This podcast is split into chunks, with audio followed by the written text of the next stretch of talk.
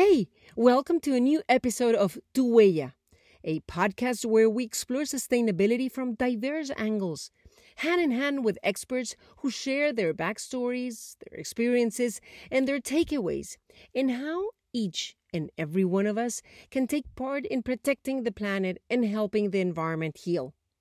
I'm Carolina Escobar, a journalist dedicated to both sustainability and inspiring people to join this great endeavor because I'm convinced that if we put in the work, we'll find a way to restore the damage dealt to and live in harmony with nature. It is an honor for us today to be with uh, Ron Finley. He is the founder of the Ron Finley Project, an artist, an environmentalist, um, a disruptive guy that is just doing in yes, yes that he's doing um, and adding his uh, uh, piece of um, project here on Earth for a lot of us. Um, so, Ron, thank you so much for your time. And uh, just to begin with, right away, I see a lot of green around you. Please let us know what the project is about. Good morning, or good afternoon, or good evening, wherever the, wherever you are right now. Good, good morning. Let's go ahead. thank you, Caroline.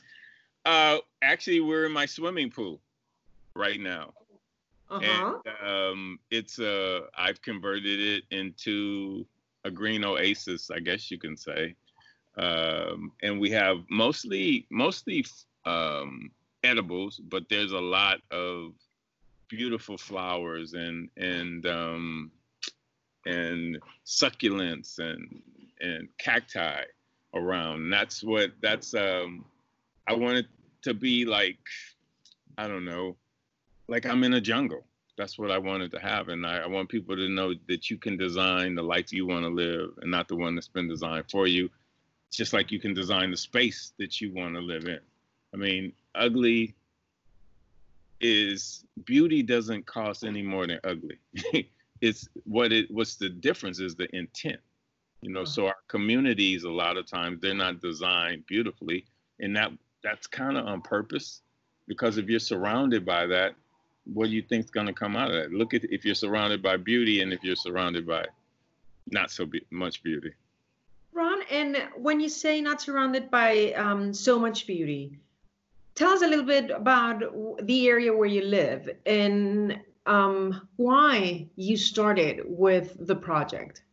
Well, the, one of the basic reasons I started with the project was um, the there's wasn't any kind of healthy food in the neighborhood that you could get and and I would just on autopilot just go out of the neighborhood to get food in in other neighborhoods that had healthy food and I one day I'm like why it just hits you. Why are you driving to other neighborhoods to get food when there's thousands and thousands of people in your area that need food and um, and then it just made you it made me look at everything da da da da, real quick bam bam bam bam bam the things that you go through through life and why these places are designed like this. It's not it's not by accident that underserved areas are underserved. They're underserved because they don't serve them that's the only reason.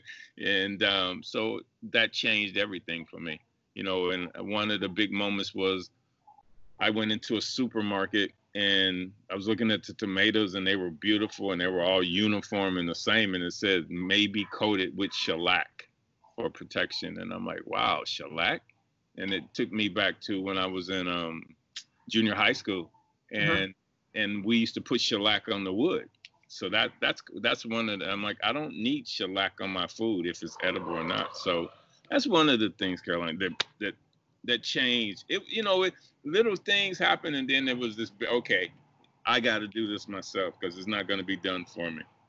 Okay, so what is exactly what you do that benefits not only yourself but the community too? I show people how to be free. Gardens equal freedom to me. I show people how to be healthy. That's that's a form of freedom that we don't look at as freedom. You know, I say growing your own food is like printing your own money we don't see food as a resource, as a currency. The only thing that we've been trained throughout our whole lives is money is currency. Diamonds are you can't eat diamonds, people. Okay, and I think this pandemic has shown you that what's truly important to you, and um, so I show people how to be be free. Bottom line is, people say, "Oh, you, you know," I said, "No, I'm not growing food. I'm growing people." And then hopefully they'll grow some food and hopefully that'll carry on. That's what i'm trying to do. I'm trying to show people that this life they're living they didn't design it Ron, and um, you've shown in, in several interviews, even a TED talk, about um, South Central or how they change it afterwards, South uh, Los Angeles. Uh, not necessarily big yards, not necessarily um, a lot of money in the area. So, what is the um, benefits or of not only inspiring the community, but making making them participate into what they're doing? Well, you have to make somebody participate. I mean, the thing is to be self-reliant. That's what this whole thing is. You, if you're depending on someone to do something for you, you're enslaved by them. We're enslaved by these corporations. We're enslaved by these food uh, companies. And, and I tell people, it's like we're all in the agriculture business. If you wear clothes, you're in the agriculture business. If you eat food, you're in the agriculture business. you know, if you sleep on sheets, you're in the agriculture business. But we don't look at it like that, you know. And um, I, you got see the the neighborhood's different now. I don't know if you guys are having this gentrification there um, where you're at, but we have gentrification where now properties, you know, in the hood are like millions of dollars now. Um, and um, so it's not necessarily the hood anymore. Uh, but there's there's pockets where has you can be in South Central and still have you know a million point five dollar house, but then you can be you know two blocks from a house that's you know in ill repair. So it's it's it's different. And then, um, what what is the answer that you give those that would say, yeah, well, but you know what? Mine is a small apartment. I don't have any land of my own besides uh, my living room or whatever. How am I going to plant things there? And how do you convert public spaces into an option for them too?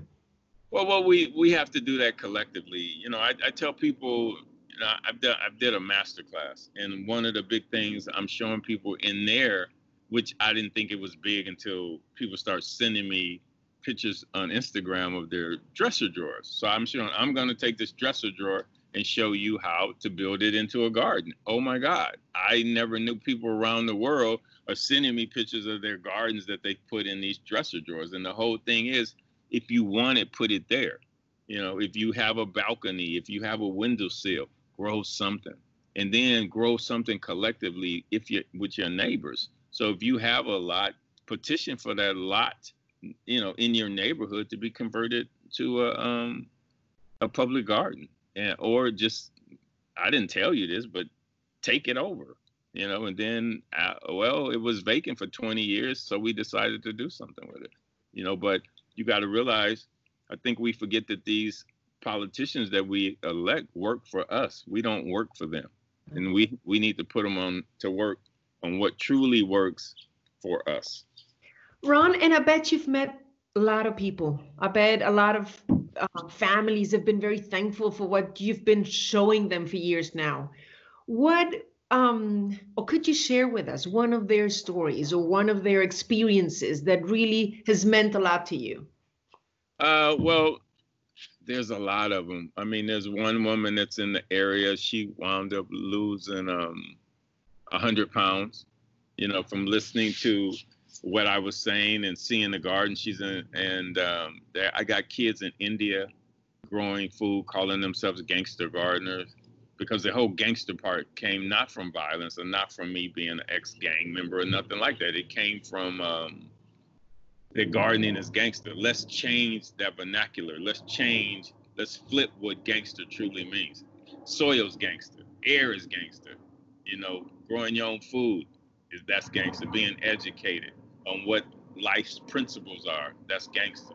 So I mean, and I have now I have kids that understand that. So um, uh, I've had stories all around the world, literally that are touching that um, how this has changed people's life, how they brought their families together, you know, relationships with daughters and mothers that were strained and now they're gardening together. Uh, and it, I mean, it's beautiful to be, you know, a catalyst for change like that. Um, I never knew this was going to happen, Caroline. Never. I mean, I mean, who could, you know, some random black guy plants a garden on the street, and then the next thing he, you know, he's, you know, affecting people around the world. He's traveling to Denmark. He's traveling to Greece. He's, you know, tra- traveling to Brazil.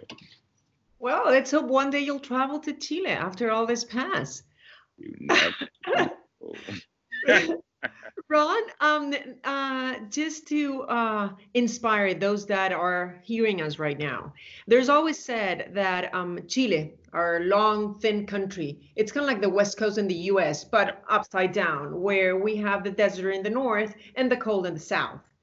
So, mainly, I want to think that South Central, right, Chile, it's kind of like the weather in, in, in California. Probably yours won't fluctuate so much like ours. We have winter and, and harsh winter usually. But for those that would say, well, again, I don't have space, you just told them your drawers. Um, for those that would say, well, but the sun doesn't shine here year year round, um, or we have cold weather at one point, what would you tell them? How would you inspire them? Well, Chile feeds also is the one of the bread baskets of of the world when it comes to food. I mean, don't I mean I've I was in England and a lot I saw food from Chile. You know, I mean, mm-hmm. you guys have a climate that's very very comparable. I would say damn near as good as ours. I, I am here, so I can't really say that. but um, there's no excuse. I mean, I don't see no excuse. Um, there's only opportunity you know and if it doesn't work you try something else which I, I, tell people there are you know there are no mistakes. There's only lessons with this. It's like do you i'm a scientist. I'm a, but i'm also with because of my gardens and i'm also like a sociologist now. Uh, i have proof of concept that if people grow food they grow together. You know if they we grow you grow community. And you can't grow you can't eat all the food that you can go, Caroline. It's, it's, it's, it's impossible. You'd be eating all day. I mean, there's enough food for everybody. No one in no country anywhere should be hungry, or there should not be anything. Um, what's that word? Starvation. there should not be any starvation. You know, because we have we live on this fertile land that's alive. We live on a planet that everything that comes from this planet, the planet itself, we're alive you know and so we but we're not trained to look at it like that. Um, and that that i want to train train people or open people's eyes and their heads up and put plant these seeds in their mind that this is look at this beautiful place that we live on. I mean the mountains are alive the trees are alive the soil is alive the water is alive. It's you know but we take it for granted because you turn on your faucet and it comes out. We don't take we don't take um, we don't give respect or reverence to the the single most important thing to everybody and everything on this planet, and that's air. Nobody even thinks of that. It's you can't see it, but it's the single most important thing on this planet. The same air that you're breathing is the same air that I'm breathing right now. Yeah. But we're we're not taught like that. We're taught the the only thing that really has value is money. And I want people to know, especially kids, you can't buy anything that's more valuable than you. Things that do not give you value. That's what the Ron Finley Project is. Food is that much. but waking people up and having them grow themselves, that's what this project is about.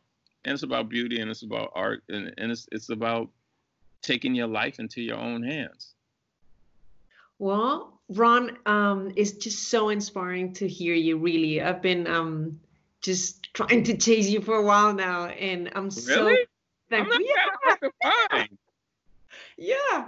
Um, thank you so much for your time. Thank you so much for um, all your wise uh, words, and uh, let's just hope that we're gonna have more and more gangsters. Thank. Uh, yeah, we need to. yeah. I got a bunch of them that I'm growing right now. Thank you so much. I appreciate it. All good things. Take care of yourself. Take care. Bye bye.